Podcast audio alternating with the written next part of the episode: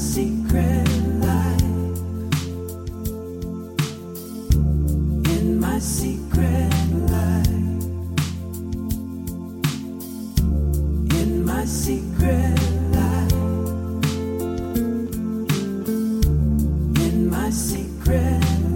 Hello，大家好，这里是枕边风，我是米娅。今天的这个节目呢，哎，没有象征，是不是棒棒的？那今天坐在我们对面的会是谁呢？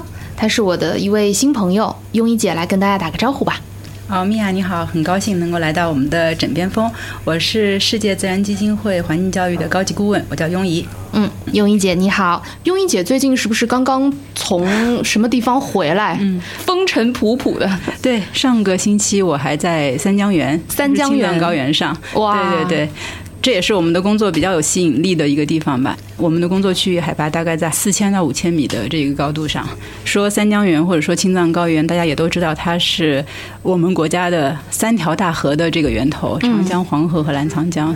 可能对很多人来说，那是一个充满魅力，然后也是很神秘的地方。对，嗯，去那儿做了什么呢？嗯，其实中国现在在做一件很重要的事情，就是我们在建立我们自己的国家公园。如果是对自然保护或自然体验比较感兴趣的朋友的话，大家肯定都知道，在很多西方的国家，国家公园是一个很重要的旅游的目的地。但是在中国，其实我们之前并没有真正意义上的中国的国家公园。那么现在我们在做中国的国家公园体制试点，那三江源就是我们国家的第一个国家公园。所以那边之后会变成一个国家公园。嗯，实际上已经是了，然后今年也会正式的向公众来开放。哦，那来跟我们讲讲这个有什么差别吧？因为我以为奥森这种就属于国家公园。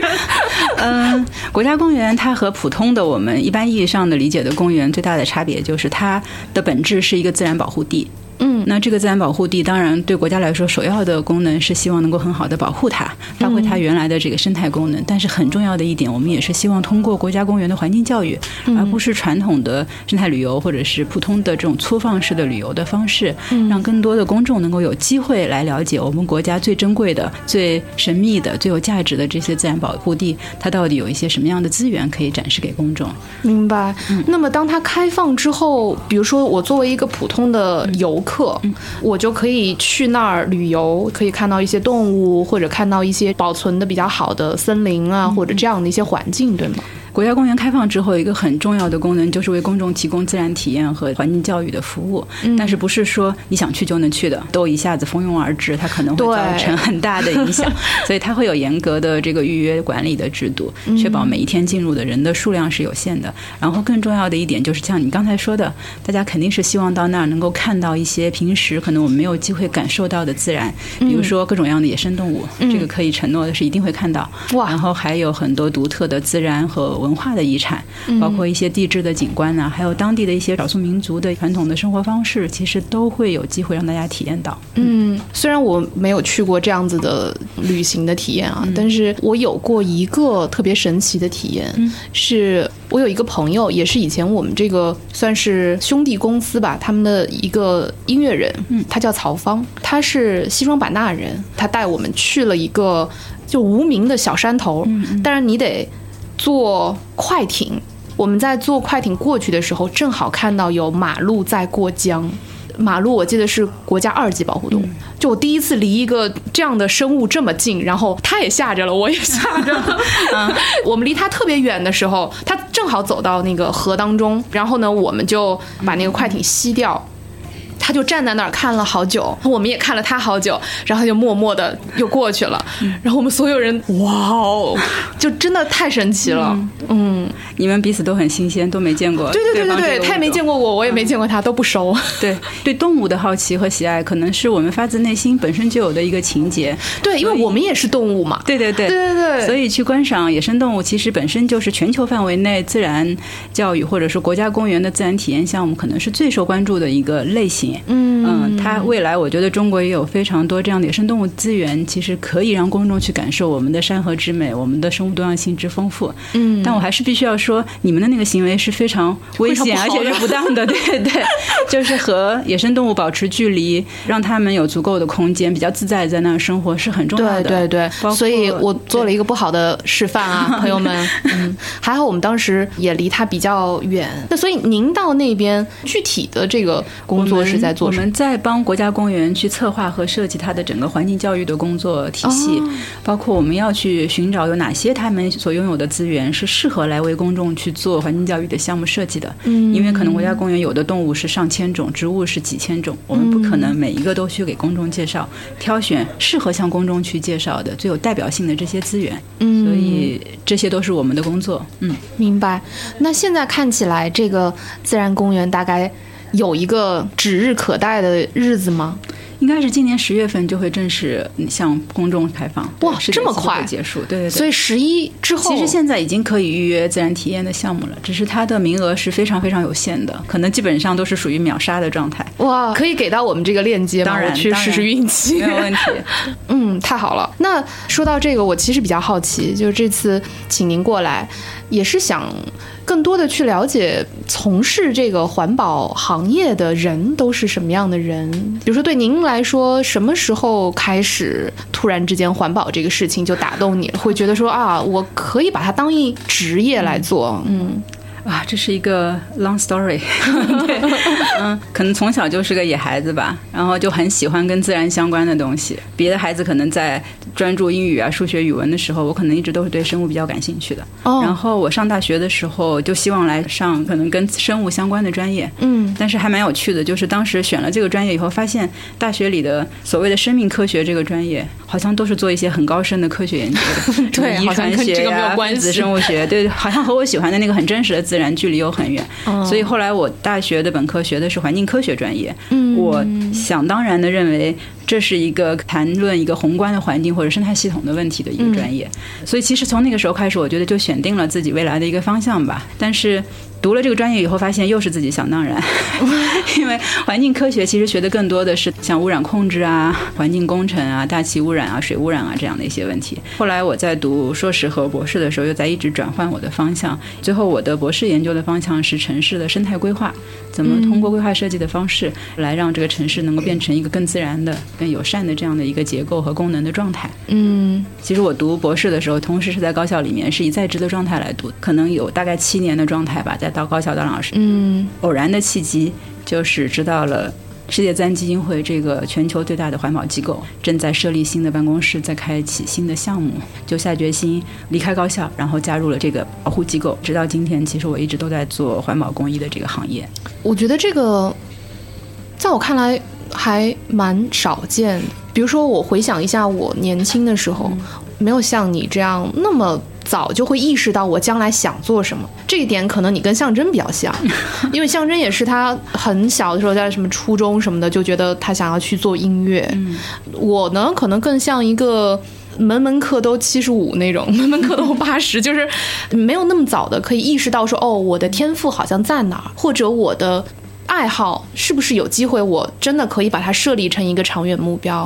像你这样想要做这个，然后我不断的去靠近它，还是比较少的，对不对？我没有你说的那么 那么理性和那么坚定。对，其实很多事情也是机缘巧合，也不是不断靠近你的梦想。我觉得是在那个过程中不断的让你的梦想更清晰。嗯我也觉得挺幸运的，就是你能把你自己喜欢的事情，最后终于变成你的职业，然后你可以这么多年一直在这个领域里面工作。嗯但它真的不是从一开始就刻意为之的。嗯。那说到都已经在当老师了，嗯放弃呃，其实也说不上放弃吧，就是要是放弃，呃是放弃啊。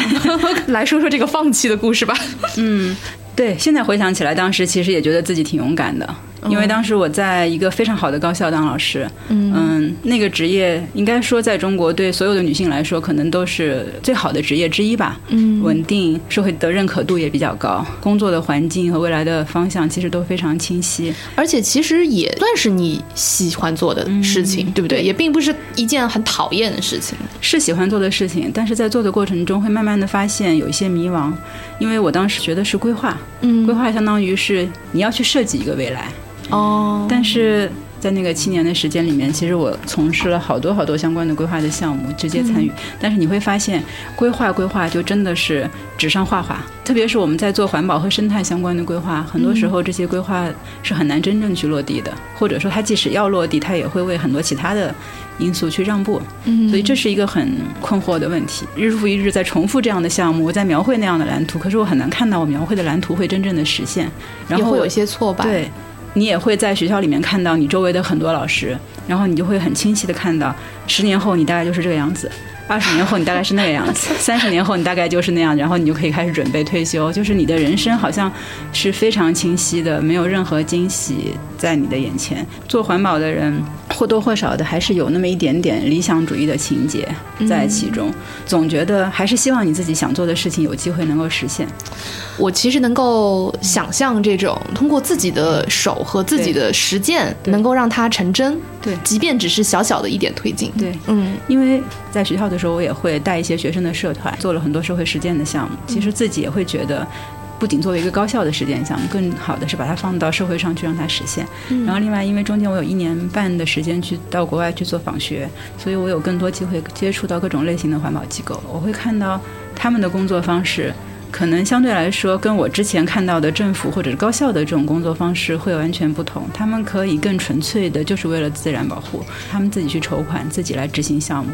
那时候我可能还足够年轻，所以有足够的冲动让我敢去做这样的决定。说实话，除了我自己很坚定之外，我周围的几乎所有的人都不太理解我、我会做这样的选择。嗯，确实是这样，也可以想象，就是在那个时候，那我方便问，那会儿做这样的转换的时候，您是什么年龄二十七八岁吧，哦？嗯，快要三十而已了。对对对，马上就要 三十而已了。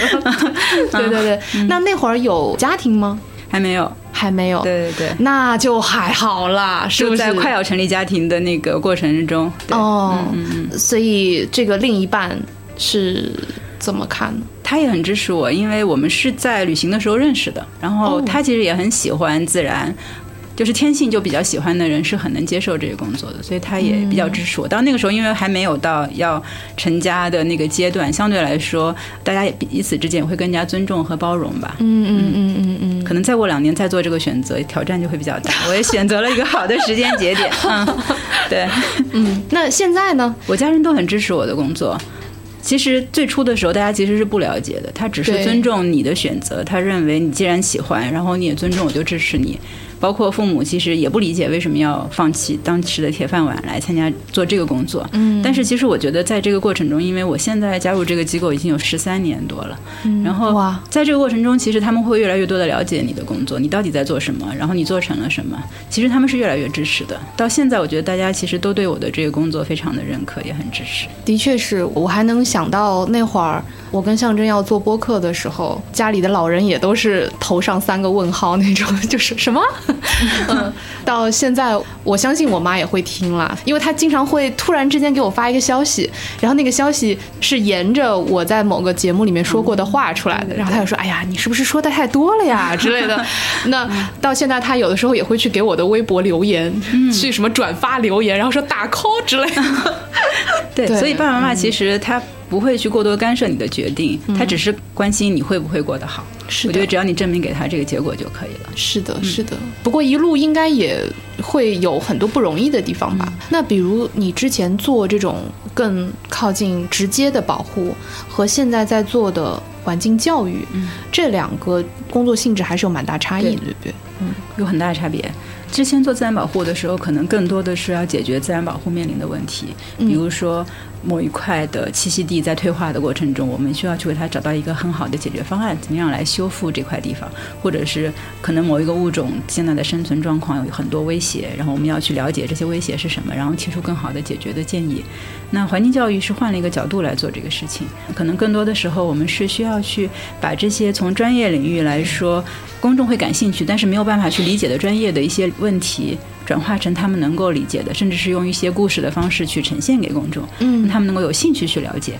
嗯在这个过程中，我觉得也可以分享一些故事，为什么会做这样的一个转变。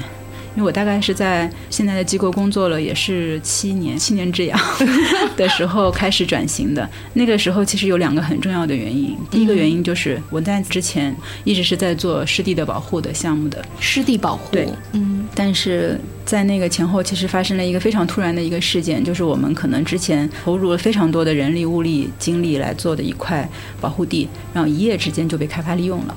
那其实，在中国的当前的这个状态下，这种情况其实是非常频繁的出现的。因为那块地方它并不是一个真正意义上的什么国家级自然保护区，或者它只是一个野生动物的禁猎区，它有自然保护的功能，但是从法律上来说，那块地方它其实没有有效的这个法律的保护，所以当这样的事情发生的时候，其实对我们做自然保护的人来说是一个非常巨大的挑战，就是你要看着你过去五年、十年甚至更长时间一直在关注的一个地方，然后从保护价值来说非常高的一块地方，眼睁睁的就被开发利用掉了。而这个过程是你没办法去阻挡的。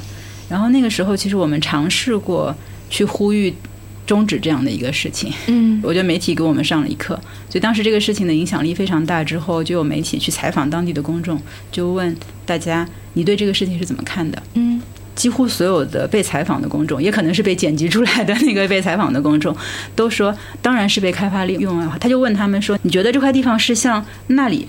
那里是指还没有被开发的这种完全原生态的湿地，嗯还是像这里？”这里就是已经被推平了，可能未来会变成农田，再接下来变成城市的这个区域。虽然这些公众其实并不知道，因为那些地方都是盐碱地，在海滩边上的，它即使变成农田，也没有太多的生产力。可是对普通公众来说，他当然会觉得荒地是没有用的，变成农田再变成城市，它是更有价值的。对，所以那个时候，其实对我们有一个很大的挑战，就是你自以为你自己很专业，大家都不认可你所有的努力，对，大家都 get 不到。对，嗯那时候就重新开始意识到，更多的去连接公众，嗯去影响他们，让更多的人能够理解和支持我们的这个事业。那未来我们做的事情，从长远来说，成功的概率会更大，持续下去的概率会更大。嗯，当然，还有一个原因，也是因为那个时候我当了妈妈。说实话，那个之前其实你可能做很多事情的时候不会想那么多，但是真的孩子出生了以后，你会想他的未来会是怎么样的，所以对你会想，可能我真的要做一些什么事情，能够对他的未来会更有帮助。对。对对对，其实这个也是我觉得你能够坐在面前真好的一个事情，因为枕边风跟大内，我觉得有一个特别大的差异，就是我非常热爱现在枕边风的这种更偏女性的视角，我发自内心的觉得女性是有可能可以成为很多事情的扭转节点。就我们是女儿，我们也是妻子，我们也是妈妈。嗯，比如说你看一个家庭当中，很多时候可能百分之八十的决策都是由女性去做出的。对嗯，我们决定了家里要吃什么菜，我们决定了孩子要穿什么牌子的衣服，我们决定了呃家里的这些开销，日常的开销要花在什么地方，我们决定了要对自己的老人和孩子说什么样的话，对自己的老公做出什么样的影响。比如说，我现在经常会回想起我有一些想法，其实都是来自于我妈。嗯嗯嗯。虽然我年轻的时候特别不想成为我妈，一定不要做我妈，但是呢，现在你会发现你身上所携带的很多的观念。都是来自于我的母亲，嗯，是的，甚至对我来讲是要比血缘更加深刻的一个东西。嗯，没错，你只是说啊，我们在血液中流着一样的血，其实没什么感觉，除非要献血，不然没什么感觉。嗯，但是在我特别特别小的时候，我看到他对于这个世界的一些选择，那个是特别特别深刻的一些印象，所以我就很希望在枕边风里面，我们可以比如说像庸医姐啊，或者是其他的这些女子，可以来让我们一起去给这个世界带来一点比较正面的影响。对对对。我自己感受也挺深的，包括你刚才说的这些感悟。先是当了妻子，然后当了妈妈之后，其实人会改变很多。因为我是学理工科的嘛，嗯我是一个特别理工科和技术思维的人。我觉得 所有的问题都可以用科技来解决，无非就是你有没有最好的技术和方法，你对愿不愿意坚持来做这个事情，对所有事情都能解决。可是你转换了个身份以后，当你做了妻子，然后你去需要面对家里的各种各样的人，包括你要去面对孩子的时候，你会越来越的越发现很多事情不是单纯的一个解决方案能够去解决的。你要是的，你要兼顾很多很多的问题，很多事情是不能用正面的方式去解决的。嗯，你要去平衡和兼顾很多的问题。对，有的时候硬刚反而对 效果不好。是的，是的。然后你可能还要更多的去考虑你是要解决眼前的问题，还是你希望这件事情在未来很长的一段时间里面都不要再给你去添麻烦？嗯，然后你会需要有规划，会需要有平衡，需要去妥协。我觉得这些其实可能都是女性比男性。在成长的过程中，更容易去感受、领悟，而且去做到的事情。对，因为有我们，才会让这个社会，甚至是这个行业，可能变得更柔和、更好去沟通，然后也让所有做的事情可能更务实、更容易落地一点。对，我觉得其实这种更加敏感、更加长远的这种思维方式，其实很坚韧。对，很坚韧的思维方式，其实恰恰在我们面对这个世界或者去做一些环保行动的时候，其实也是很有帮助的。对，嗯，非常是因为。环保这个事情真的不是靠你足够的刚刚 对足够的 powerful，然后你就能把这个事情做成。可能在某一个节点，我们很需要这样的人去冲锋陷阵，但是怎么样去让这个结果能够持续，让更多人能够理解接受你，从一个人一个机构的一件事情变成。大家都认同的一个事情，对，可能我觉得这里面会需要不同的性别的人去扮演不同的角色。是的，是的，是的。而且我恰恰觉得，相对来说，女性的沟通方式是更有效的，就是更有同理心的方式。就比如说你刚刚说到那个媒体对于湿地边的居民的一些采访，我不知道是哪个媒体做的，但是我觉得真的挺好的。就很多时候。可能我们大家心中有自己的某种坚持，而这种坚持呢，我们都认为它是对的，又可能事实上它也是对的。对。但如果你没有办法让别人理解到这种对，嗯，恰恰你可以争取的人就会变成你的阻力。是的。我在面对我先生的时候，时常就有这种感受，是吧？对，我明明可以让他上我这条船的，嗯，但是有的时候因为你可能没有沟通好，然后他没有办法 get。恰恰它就变成了你最大的阻力，那你要更花时间去磨合。是啊，是啊，是对，是。就像你刚才说的，其实我很很感谢那个媒体，如果没有他们的话，其实我们意识不到。我们之前其实一直在自己的圈子里面，就像你说的，我觉得我做的是一个绝对正确的事情，我从不怀疑我坚持的这个事情是有问题的。如果你们不理解我，咱们就道不同不相为谋。其实以前就是这样的一个想法，但是其实因为那件事情以后，你会发现你的这种坚持对你自己期望的这个结果是不能实现的，而且对你关注的这块地方、你向往的这个事业，其实都没有任何好的帮助。对，不要把别人都变成你的敌人。就这个世界永远是这样的一个道理。嗯嗯，是的。那我们回头来讲讲，就是环保这件事情本身吧。就是对于大多数的我们来说。除了你可能会在，当然啦，就是现在这个宣传或者广告越来越多的时候，你会发现环保这个字眼会被越来越频繁的提及，以及被越来越多的产品会跟它挂钩嘛？你会觉得啊，这个也是个环保产品啊，那个也是个环保产品，这个好像有环保的因素，对吧？好像离你越来越近了，但是事实上你依然不知道它在干嘛。你会频繁的看到环保这两个字，嗯，但是事实上，比如像。你所在的这个组织，大家到底在干嘛？我不是在质疑啊，我只是说，我很想知道大家到底在做哪些方面的工作。就是你说的这个情况，我觉得本身就说明了这个社会在进步，嗯，然后更多的人在关注环保和公益。可能真的再倒退十年、二十年，嗯，不是说大家都没有听过这个词，而是他听到也会觉得这个事情是跟自己无关的，嗯，所以这其实本身我觉得就是这个行业的一个发展和进步，是很重要的一点。我觉得还在于在这个社会和开放和进步的过程中，更多的人他开始关注环境，他其实因为他意识到这个事情跟我自己是相关的，是的。但是从另一个方面来说，确实我们可能没有特别有效的一些渠道让大大家去真正的了解我们在做的事情是什么？嗯，我觉得这是一个未来要去努力的方向。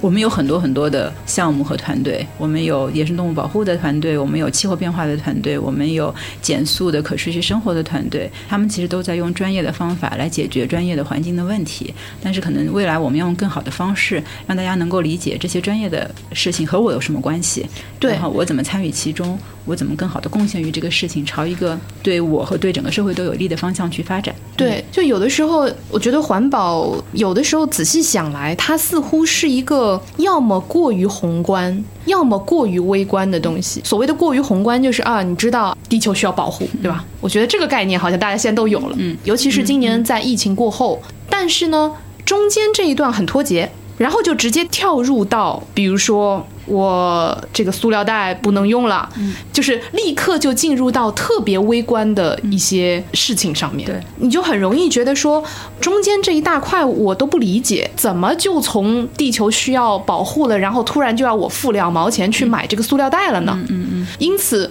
在这个中间，第一你会产生很多疑问，嗯，第二你会倒推去问说。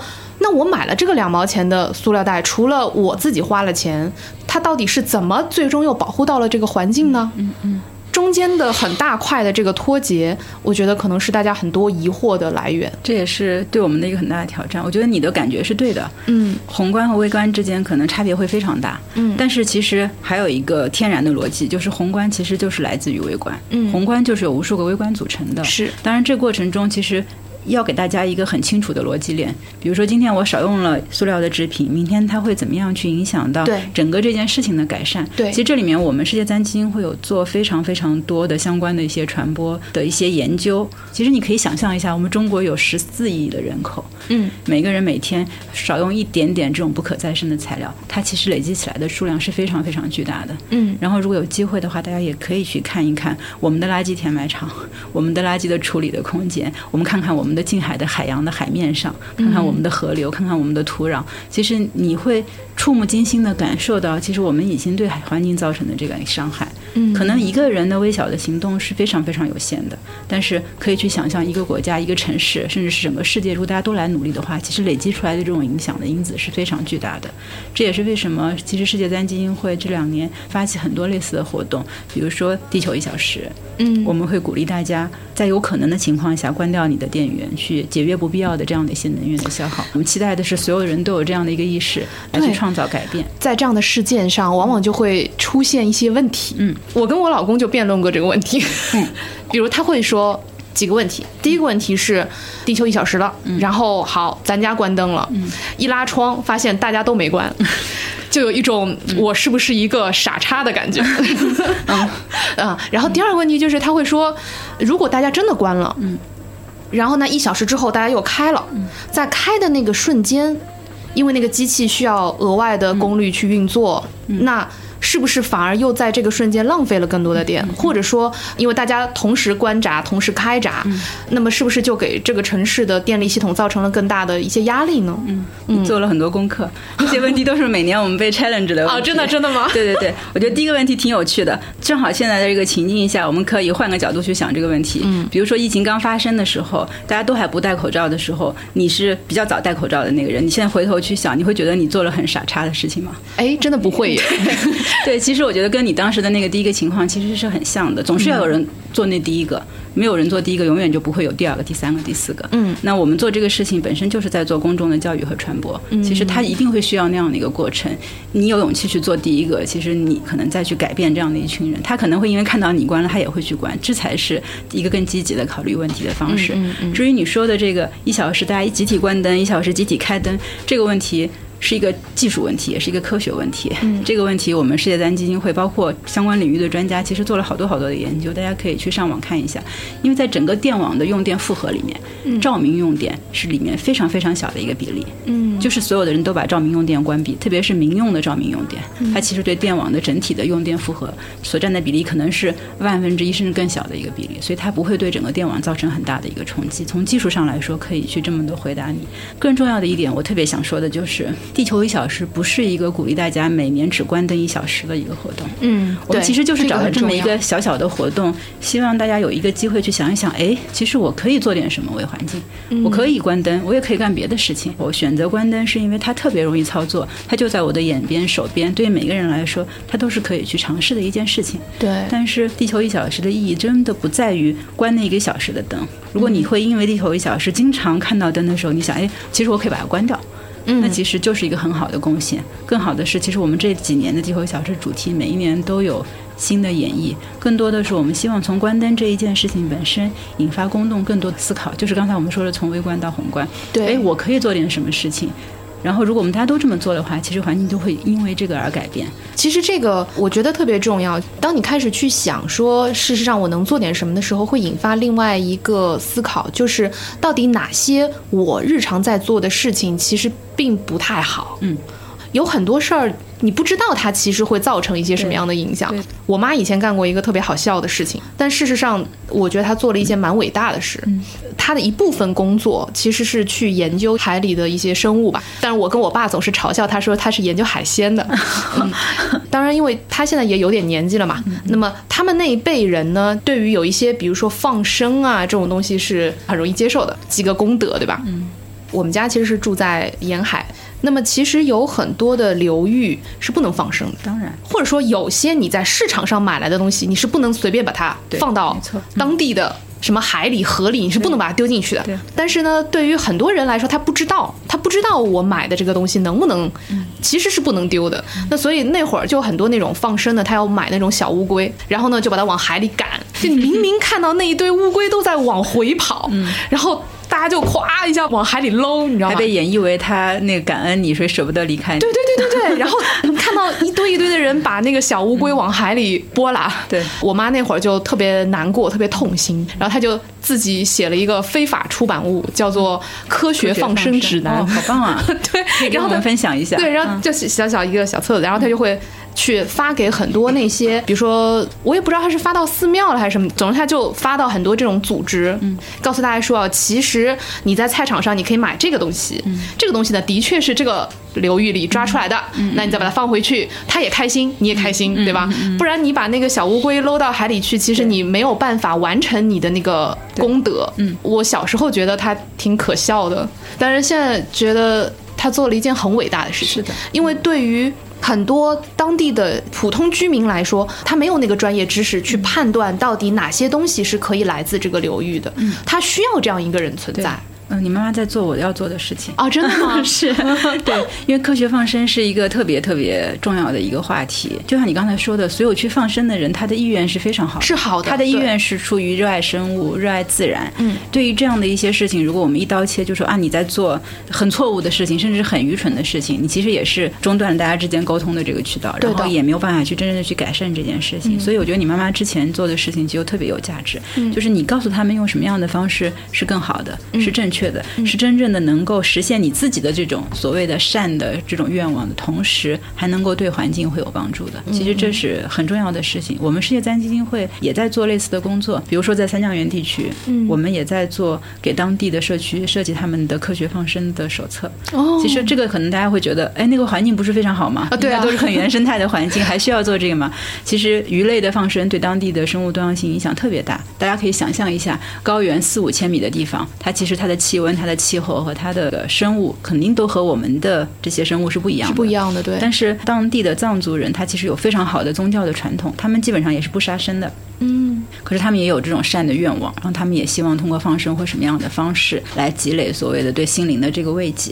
但是他们的这些放生的物种其实是没有好的渠道去获得的，所以很多时候他们就会去市场上去买一些，比如说鱼。我们之前有一次在做长江上游的科学调查，然后其中有一项调查就是做当地的鱼类的调查。嗯，捞上来的鱼让我们大吃一惊。高原的鱼和我们常见的这些鱼是不一样的。高原的鱼很多都是无鳞的，没有我们常见的这些鲫鱼、鲤鱼这样的对硬的鳞。对，我们会发现常见的这些鲤科鱼的数量要远远高于当地的本土的这些鱼类。这些鱼是哪来？其实都是放生来的，而且它的个体大小远远要大于当地的这些原生鱼类。哇说明什么呢？就是我们一直在说外来物种、入侵物种，其实对公众来说，你其实是很难去想象。啊，我放了几个鱼，它就会变成入侵物种了吗？它就会影响当地的这个生物了吗？我当时自己也非常的触目惊心，就是你会看到，原来我们投进去的这些，它如果能够适应这个当地的环境的话，它完全会抢占本身的这些原生鱼类它的生活的空间。它比它们长得更大更壮，比它们那个 对更能适应这个环境。然后在这个竞争的过程中，这些原生的物种其实它就默默的、慢慢的会被这些竞争性的物种去抢占它的这个对哇，想象一下，假设如果你是那一条原生的鱼的话，你你就会有一种 ET 来了的感觉。是 就是这个感觉，完全就是这个感觉。嗯，我经常向我妈接受这些东西，她有时候经常会告诉我说，就其实贝类是很厉害的，嗯，就特别霸道的一类生物，嗯嗯，还有藻类也很霸道，对，他有时候会默默的给我发一条消息，哎，什么什么什么东西你不要吃，比如说像贝类，我们现在所污染的这些水，包括一些土壤里面所附带的重金属，其实最后都会被贝类对。吸收掉。那他真的很专业。就尽量少吃这些贝类，所以跟他一起生活是很痛苦的一件事。就比如说我们俩出去散个步，嗯，他就会指着那个小池塘，你说你看那个就是什么什么什么早富集了。然后虽然你看着那个池塘也不美观吧，因为它的确会比如说泛红啊什么的，但当他把这些专业术语扔给我的时候，我作为一个特别初级的小白。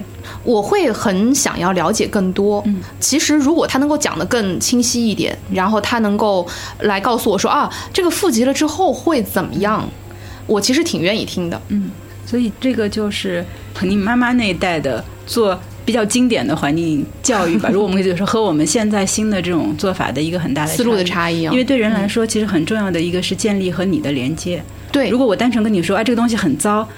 从我的专业角度来说，可以给他一个很专业的一个评价和结论，但是我还是会依然觉得这个事情跟我有什么关系，或者说他就是这样，我反正也没有办法做任何事情去改变他。对，那我还是该干嘛干嘛。对，但是今天其实我们的环境教育会更多的去想，怎么样去创造一个连接的同时，创造一个改变。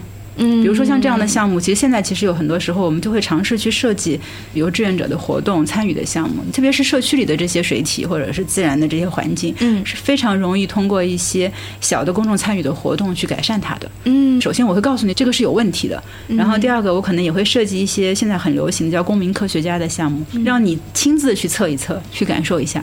比如说那个水很脏，我拿它去和自来水去做一个比较，你会知道啊，原来自然的水是这样的。你会这个特别重要，你会有很直观。的感受说啊，这个事情真的是跟我有关的，而且可以通过我的努力和参与去改变这个事情。嗯，其实社区的水体、社区的自然环境、绿地的生态退化现象是非常非常的严重的。可是这些小范围的这种自然生境的这种修复和改善，相对来说是有成熟的技术和方法的，也没有那么高的那个技术门槛，完全可以通过这样的设计项目去完成。嗯有了这样的一个循环之后，我相信会有更多人知道什么是环保。然后去认同为什么要环保，而且还会愿意去参与。对，至少从我个人的角度来说，会越来越觉得环保这件事情离你越来越迫近了。嗯，比如说疫情啊什么，包括去看到大气的状态，冰川在化掉啊什么，就是你会似乎有一种越来越迫近的感觉。再加上以前大家会觉得，哎呀，反正人生短短几十年，对吧？它要化掉，我可能也不在了。嗯，但是现在好死不死，这个医疗技术越来越发达了，我们每个人的寿命也变得越来越长。对，也就是说，它真的有可能在你活着的时候影响到你。它已经影响到我们了。对啊，它就在家门口了。是是，包括昨天北京的暴雨，然后今年的洪灾，就是我们一直在。不断的去经历着这种气候的变化、极端气候事件的发生，我们经常会听说，啊，这个暴雨是几十年未遇的，这场洪水是历史有记录以来最大的。嗯，鄱阳湖从来没有经历过这么高的水位、这么大的危险。但是为什么呢？对，这是为什么呢？我们常常说气候变化是一个骗局啊，所有的一切都是自然而然的状态。但是我们的亲身经历就是在感受到这个世界的变化。对，所有的这些变化其实都是有原因的。为什么大家都会这么关注环境？就是因为真的我们有了切肤之痛，嗯，我们再也不觉得这些事情是离我很遥远的。我不是说在家里买一个空气净化器，我就可以把自己隔绝在这个世界之外；我买一个净水器，我就可以保证我喝到的水是安全的。可是还有很多很多其他的地方无孔不入的，我的生活还是会受到这样的影响。这才是为什么越来越多的公众去关注这个环保。的一个很重要的一个客观原因。那么从另一个角度来说，其实也对我们是一个很大的挑战，就是我们怎么样去满足大家的这种好奇和需求，然后真正的把这些行动能够凝结起来。是的，嗯，其实我们有两个听友的群了，现在 一个叫 干燥女子萝卜干俱乐部，一个叫干燥女子梅菜干俱乐部。我可以加入吗？可以，可以，可以，可以，可以，欢迎你，欢迎你。我们在群里面其实也在跟大家讨论这件事情，因为我觉得我一个人的想法是不够的嘛，我。我还是想听听大家对环保这件事情是什么看法，以及大家有什么样的疑惑。嗯然后我也想说，正好今天你在的时候，也可以拿出来问问你，跟你请教一下。我也想了解。其实大家问了特别多，嗯嗯嗯，有很多问题还挺尖锐的。我想拿一些问题出来，然后来跟你正好来跟你讨论。首先，我们先来说说跟全球环境相关的这个部分吧。有朋友问到跟温室效应相关的问题。这位可能他对于环境或者说是温室效应还是有一些了解的，因为他说他也去看了一些文章，在这个文章当中，每年自然排放的温室气体是远远大于人类排放的。嗯，所以这个温室效应真的怪我们吗？它真的是人为的吗？我先说明一下，我不是这个领域的专家，待会儿我们之间的沟通只是我自己这么多年在这个领域里面我的一些理解和分享。首先就是我不知道这位朋友他是查的什么样的资料，怎么样来比较这个数据。其实科学研究很多时候都是一家之言，很多研究也是得到完全相反的结果。目前来说，全球的温室气体的排放，人类的活动是占主要的一个比例。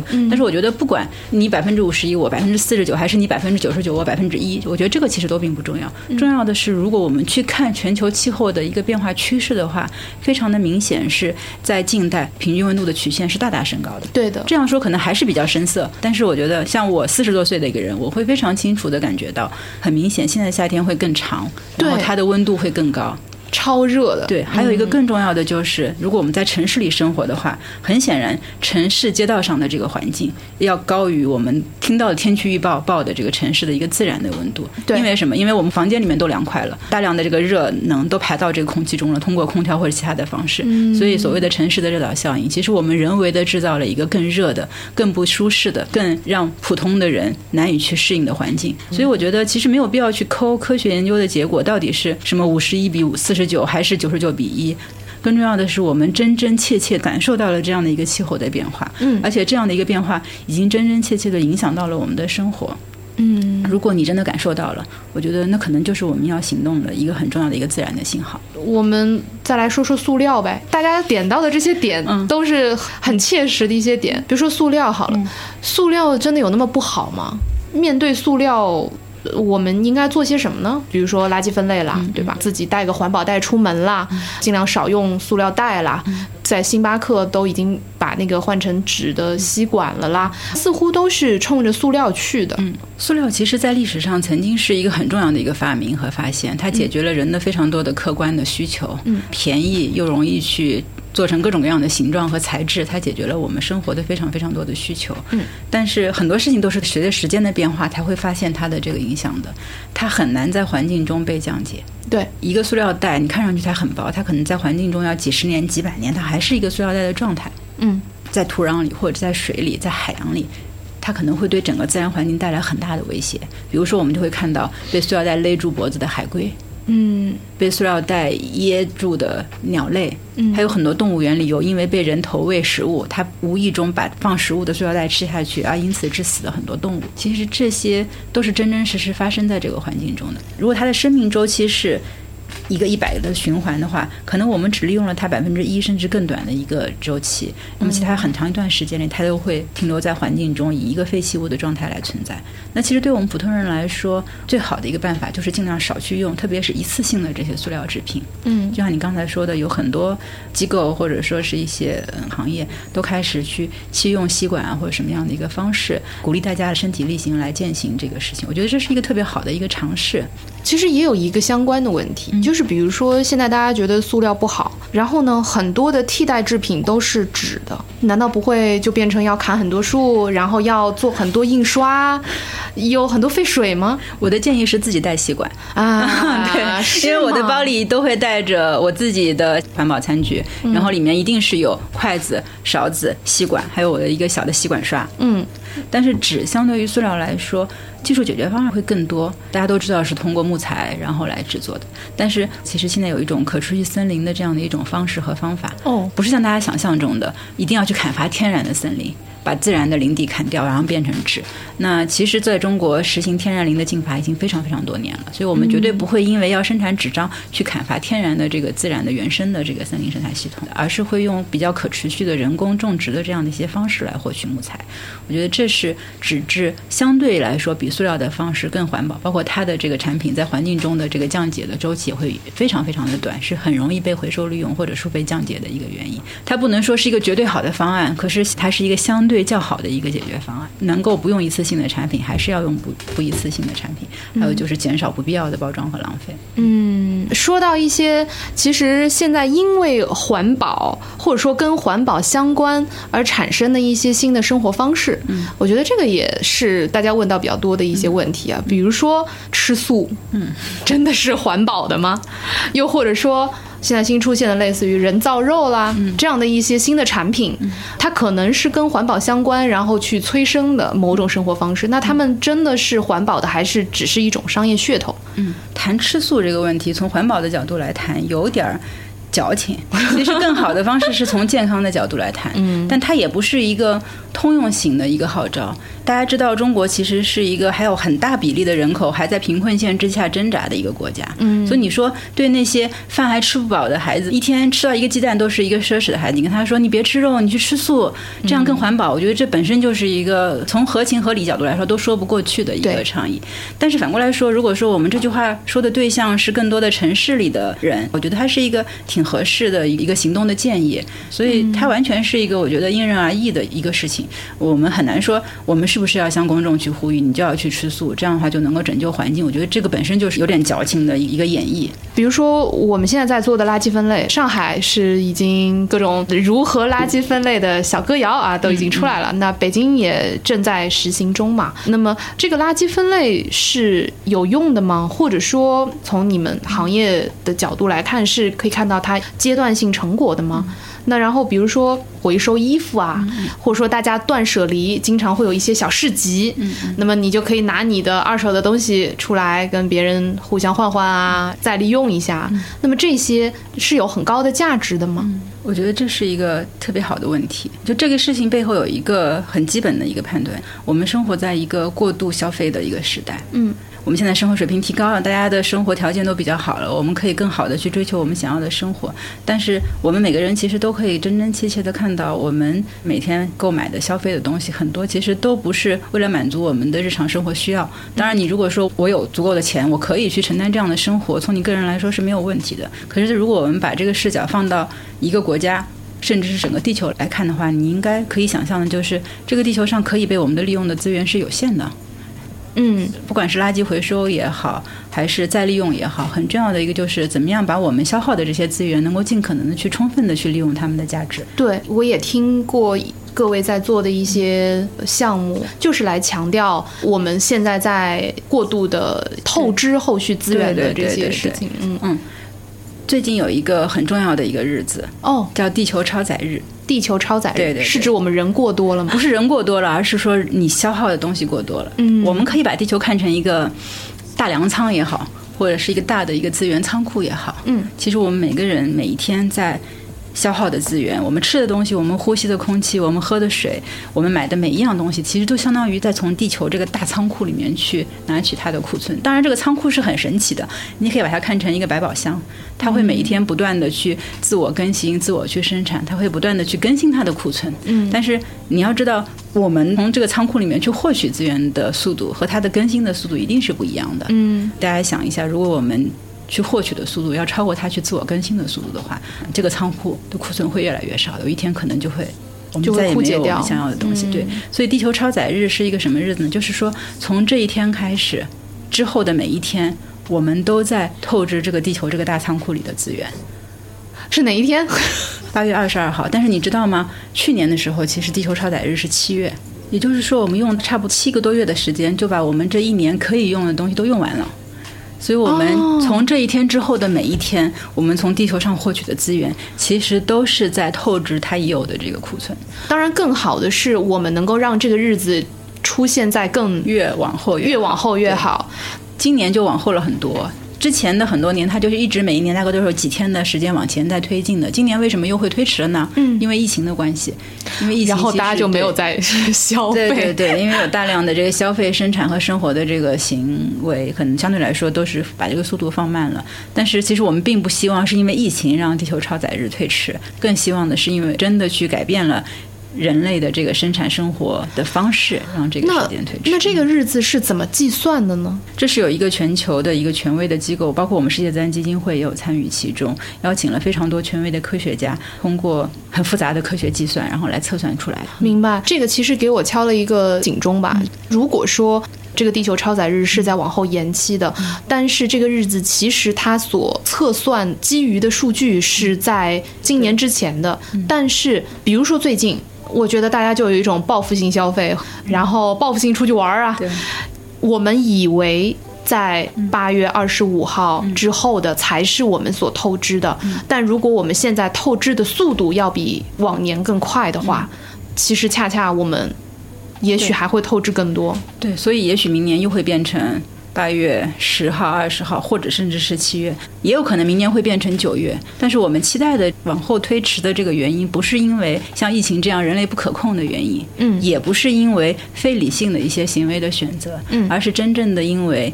我们的更多人都能够意识到这件事情的危机和挑战，我们愿意发自内心的身体力行的去做出改变，通过共同的努力让这一天往后推，我觉得那才是真正有意义的。嗯，希望我们大家都可以这样做，甚至希望有一天它可以不再出现。当然，而且我们有能力去做到。嗯嗯，我也觉得。那说回您自己吧，嗯，比如说作为环保人士的一员，嗯嗯，来跟我们讲讲你日常的生活吧。比如说，你们也是打卡上班，还是怎么在工作的呢？嗯嗯我们不叫打卡了，但是你的出勤肯定还是需要有一个严格的管理方式的。嗯但是相对来说，我们可能在办公室的时间不会特别长，因为刚才也跟大家分享了，我们有大量的工作是需要到自然保护的一线去的。嗯自然保护区、国家公园，还有各种类型的自然保护地，其实我们都会去。嗯它更多的是和你的项目相关的，你需要自己去设计你的项目，包括你的项目的执行的方式。而且我们有大量的工作时间，可能不是在跟你的同事一起工作，而是在哦跟你的合作伙伴。合作伙伴大概会有哪些？比如说，我们要去一个自然保护地去做调查，靠我自己肯定是不行的。嗯我们需要有植物的专家、动物的专家，可能地质的、水文的。我们会组织一个比较复杂的工作团队，包括保护地的工作人员、当地社区的人员。所以这也是这个工作很有魅力的地方。你可能机构本身并不大，我们机构可能在全国也就是一百多个人，但是你在工作中会接触到非常非常多这个领域的各行各业的人。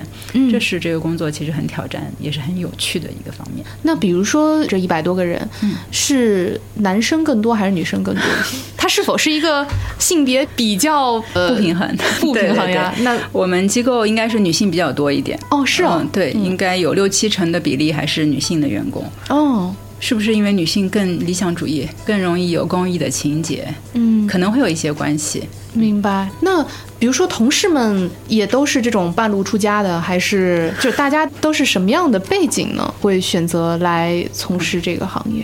我们是一个很正常的机构，就是不是像大家想象的这帮人都是做公益的，就是用公益来界定这个职业。比如说，我们的部门也会有人事啊，有行政啊，有财务啊，有传播啊，有品牌啊，这些部门的同事，其实他是一个。很常规的社会的行业领域，嗯，不像大家想象的，所有的人都是一门心思要做公益，然后就就特别热血然后对对对对对嗯可能都会因为在这个机构工作，会感受到它和一般的商业机构啊，或者说什么事业单位啊之间的一些差别。因为毕竟你做的所有的事情都还是有公益的属性的，有那么或多或少的一些情感和情怀的东西在里面。明白。然后这是一类人，还有一类人，我觉得也是对机构来说很重要的，就是我们常常会说，有些人会到了财务自由，然后他就可以去追求自己的梦想。可能还有一些人，他的事业发展到一个相对比较稳定和一个比较高的一个位置了之后，他可能想更多的去追求个人价值的实现。所以我们机构也会有一些中年以后，然后他的事业比较稳定了，更想做一些有意义的事情的时候，他也会来加入我们机构。他们对机构来说是非常重要的。刚才我说的那一批同事，他们是年轻的，对公益充满着热情和理想的人。另外这种人可能就是相对来说比较沉稳的、成熟的，在各自的领域里面相相对来说很资深的，甚至是有一些影响力的这些人。所以这两个人群会共同组合成我们机构的一个员工的组成。他们既能让这个机构是能够与时俱进的，保持年轻和活力的，然后他也能够让这个机构行业里面是有话语权和说服力的，能够确保它的专业性，然后也更能够让行业和社会认同的。明白。说到个人价值的实现，我是想说，真的可以吗？因为我能够想象，在这个过程当中会有蛮多挫败或者被误解的地方。嗯嗯。我觉得在这个机构里面工作，会教会你怎么样去理解所谓的成功。对我来说，我的职业生涯虽然我在机构已经工作了十三四年了，哎，又到了一个七年。其实机构会给你很多机会去转换。并不是说你在这里进来是哪一个职位，你就会一直在这个里面去工作，因为这个机构有很多可能性会让你去选择。在这个过程中，你也会去重新理解什么是成功，什么是。对的事情，我觉得我们小的时候，特别是在我们的学校教育里面，我们会被教育说，一件事情你要成为那个鹤立鸡群、最优秀的那个人。你设定了目标，你达到了这个目标，没有一百分，你也是九十八分的时候，你这件事情才算是实现了你的目标，你才是做成了这个事情。嗯。可是当你真正工作的时候，你会发现有很多事情，你可能没有办法去实现你最初的这个目标。你在去做这件事情的过程中，你会不断的去调整你的策略方向，甚至是你自己的观念都会改变。就像刚才我说，我最早的时候，我是一个技术控、专业科学控，我认为我只要有最好的方法，我就是能解决这些问题。但是现在我的观念会完全不一样。所以其实，在这个过程中，我面临过很多问题和挫折。像刚才跟你说的，保护了五年、十年的一块地方，一夜之间就被开发了。那如果从传统的定义上来说，你可以把它归结为你这件事情就就失败了，彻底失败了。嗯但是我觉得在这个过程中，我们认识到了问题的症结在哪里，然后我们转换一个方向去重新工作。在这个过程中，你可能会找到新的方向，而且你会更得到这个行业和你一起努力的这些人的认可，因为他们会发现你是最早醒过来的那个人，你可以带领他们朝新的一个方向去努力。这其实也挺重要的。嗯嗯，我很喜欢这一段，就是我觉得除了是什么之外，为什么和怎么感受是很重要的。我觉得中国的传统教育里面缺少那种挫折教育和失败教育，我们很难去面临挫折，我们就是要追求那个绝对的成功。对但实际上生活，而且最好一步就成功。最好是你能走捷径，很快速的。当然，这个如果你有这个办法来做这件事情，那它未必不是一个好的选择。可是恰恰人生没有办法，你每一步都去走捷径。嗯然后我们其实要学会的是去面对失败，然后从失败中找到问题，然后重新上路。这个其实是最重要的。如果你走不出这一点的话，可能对你个人、对你的家庭、对你的整个团队，其实都是最很大的一个困扰。嗯，那比如说我们说到公益，很直接的给到大家的那个 image，好像似乎是不要钱，然后干一切事儿，觉得似乎是燃烧自己、奉献全人类的那个感觉。那是这样吗？这个问题经常被问，我我我经常会在认识新朋友的时候被人问，哎，你们有工资吗？你们是不是都是志愿者？这可能是大家对公益行业的一个美好的憧憬，特别期望社会上有这样的一群人，就像天使一样。但实际上，我们也是普通人，我们不是那个太阳能充电宝，我们也需要正常的生活。而且很重要的一点是，因为公益行业它其实是在用社会的资源来为社会做事情，嗯所以只有让这一群人能够好好的工作，我们才能够把社会资源用到最好。嗯我们是有收入的，嗯然后我们也可以像正常人一样的生活，这个肯定是可以告诉大家的。收入怎么样或者什么，我觉得这个完全是一个见仁见智的问题。你说收入一个月五千是不是够了，还是说一定要五万才能算是一个更好的？我觉得每个人的评价都不一样，但是至少对我来说，我现在的这份工作可以让我很正常的去过我想要的生活。嗯这是没有什么太大的问题。当然，它不可能让我成为一个很鸡血的妈妈，呃，用那种很极端的方式去教育和培养孩子。但是，我觉得在我的价值观和生活方式里面，这是没有任何问题的。那跟你们一起生活会不会压力很大？不会了，就像我刚才说的，其实你在选择和你一起生活的人的时候，你其实是有标准的。嗯有些东西是你潜移默化的。我跟我先生认识，我们是在自然环境中去认识的，本来对这个事情就比较的认同，在共同生活的过程中也会彼此去磨合。至于对孩子，可能我也是一个比较开放的妈妈。其实我的孩子没有什么自然情节，嗯他是一个很典型的理工科的小男孩，带他到自然环境中，他也不会排斥，但是。他也没有那么的享受，他最喜欢的就是在家去玩什么编程啊，玩乐高，就是那种理性思维和逻辑的东西。我觉得这种时候你就顺势而为就可以了。我觉得人和人之间，即使你是他的父母，你也没有必要去强迫他按你的方式去生活。其实很重要的一点是让他了解你的工作。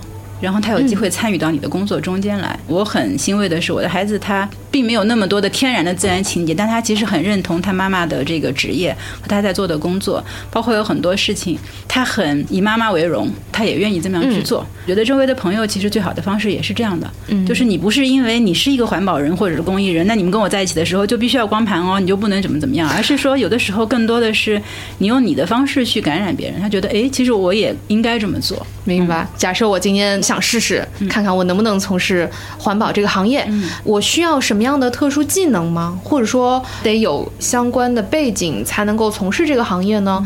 我有什么样的渠道或者怎么才能够进入到这个行业？做任何工作都是有条件的。嗯我觉得只有热情或好奇心，就要想去胜任一个工作，可能是是不够难的。对，嗯但是我也说了，我们机构也是一个很正常的、很规范的机构，我们也一直有招聘的这样的计划。嗯有兴趣的话，完全可以去我们的机构的官网上看，我们有哪些职位正在招聘。那么，呃，如果我也并没有热情到说我想要去成为这个行业的一部分，嗯但是我还是希望能够日常有一些力所能及的事嗯情是我可以去做的。那么，除了刚刚说的，尽可能自己不要那么多的使用一次性的产品呀、等等这样的事情。嗯之余，还有什么是作为普通公众我可以去做的吗？这个问题特别好，嗯就是这比冲动的就是说我要去做公益的这种想法要现实很多，也很很可操作。嗯我觉得你可以先来关注我们的机构，然后我们有微信的公众号、微博的公众号，你可以先关注我们，因为刚开始你可能感兴趣，只是觉得哎这个事情好像很有意思，嗯我想多了解很多。关注我们，你会有更多好的渠道去得到更一手的、更专业的，然后也更有趣的这样的一些信息，帮助你更好的去了解这样的机构。嗯然后接下来的话，其实如果你能够认同我们在做的事情，认同我们在开展的这些努力的话，我觉得你也可以通过支持我们这样的机构，通过专业的团队把这样的一些方式来呈现。你可以成为我们的。注册的会员，比如说我们会有一些志愿者服务的项目啊，或者是我们的关注的粉丝的一些活动的项目。嗯，明白。好，那今天我们聊了这么多，优一姐也跟我们分享了很多，不论是环保的比较专业的一些知识吧，同时也跟我们讲了讲你的人生，我觉得对我还是挺有启发的。这种很美好又很柔软又很坚韧，同时又很敏感的这种女性的视角是特别棒的，也很欢迎你可以加入我们的这个干燥女子俱乐部啊，嗯，看起来也是个蛮干燥的女子吧，嗯，我们今天就先聊到这儿。好。我们在这期节目放出之后呢，呃，我们也会为大家附上，比如说刚刚提到的一些链接，地球超载日，我觉得这个是我今天学到的很大的一个东西。如果说大家有什么疑问，如果大家有什么反馈，也请在微博和微信公众号里面给我们留言。庸医姐给我们选首歌吧，我们每次的节目最后会给大家放一首歌。嗯，有什么对你来说比较有意义的歌吗？或者音乐？我今天刚刚在说的就是黄河谣，哦因为我刚刚从那个三江源回来。哦，好啊然后我，就有听到这首歌，然后它也是为黄河源头来写来唱的一首歌，挺感人的。我觉得大家可以一起听一听，然后一起感受一下那个在自然旷野中的那种心境。好的，那我们最后就在一首《黄河谣》当中结束今天的节目。那来跟大家说再见吧，大家再见，再见，晚晚安。的水不停地流，流过了家，流过了兰州。远方的亲人啊，听我唱支黄河谣。是不懈地走，走过了家，走过了兰州。月亮照在铁桥上，我就对着黄河唱。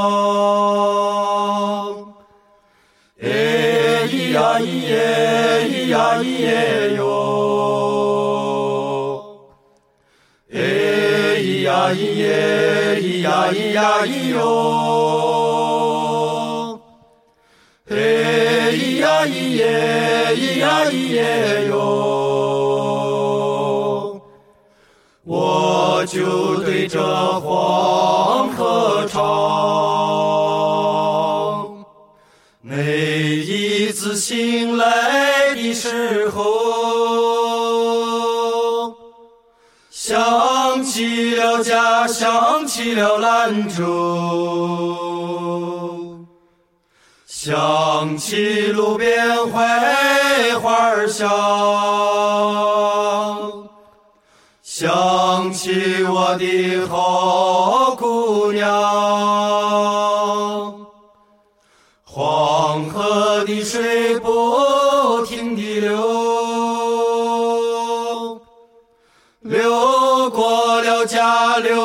了兰州。流浪的人不停地唱，唱着我的黄河哟。哎咿呀咿耶，咿呀咿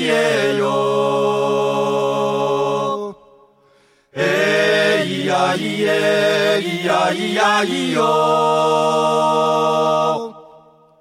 哎咿呀咿耶，咿呀咿耶哟，唱着我的黄河哟。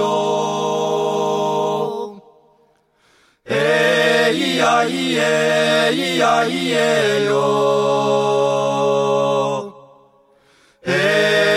呀咿耶，咿呀咿呀咿哟。哎咿呀咿耶，咿呀咿耶哟，唱着我的黄河哟，唱着我的黄河哟。Yeah.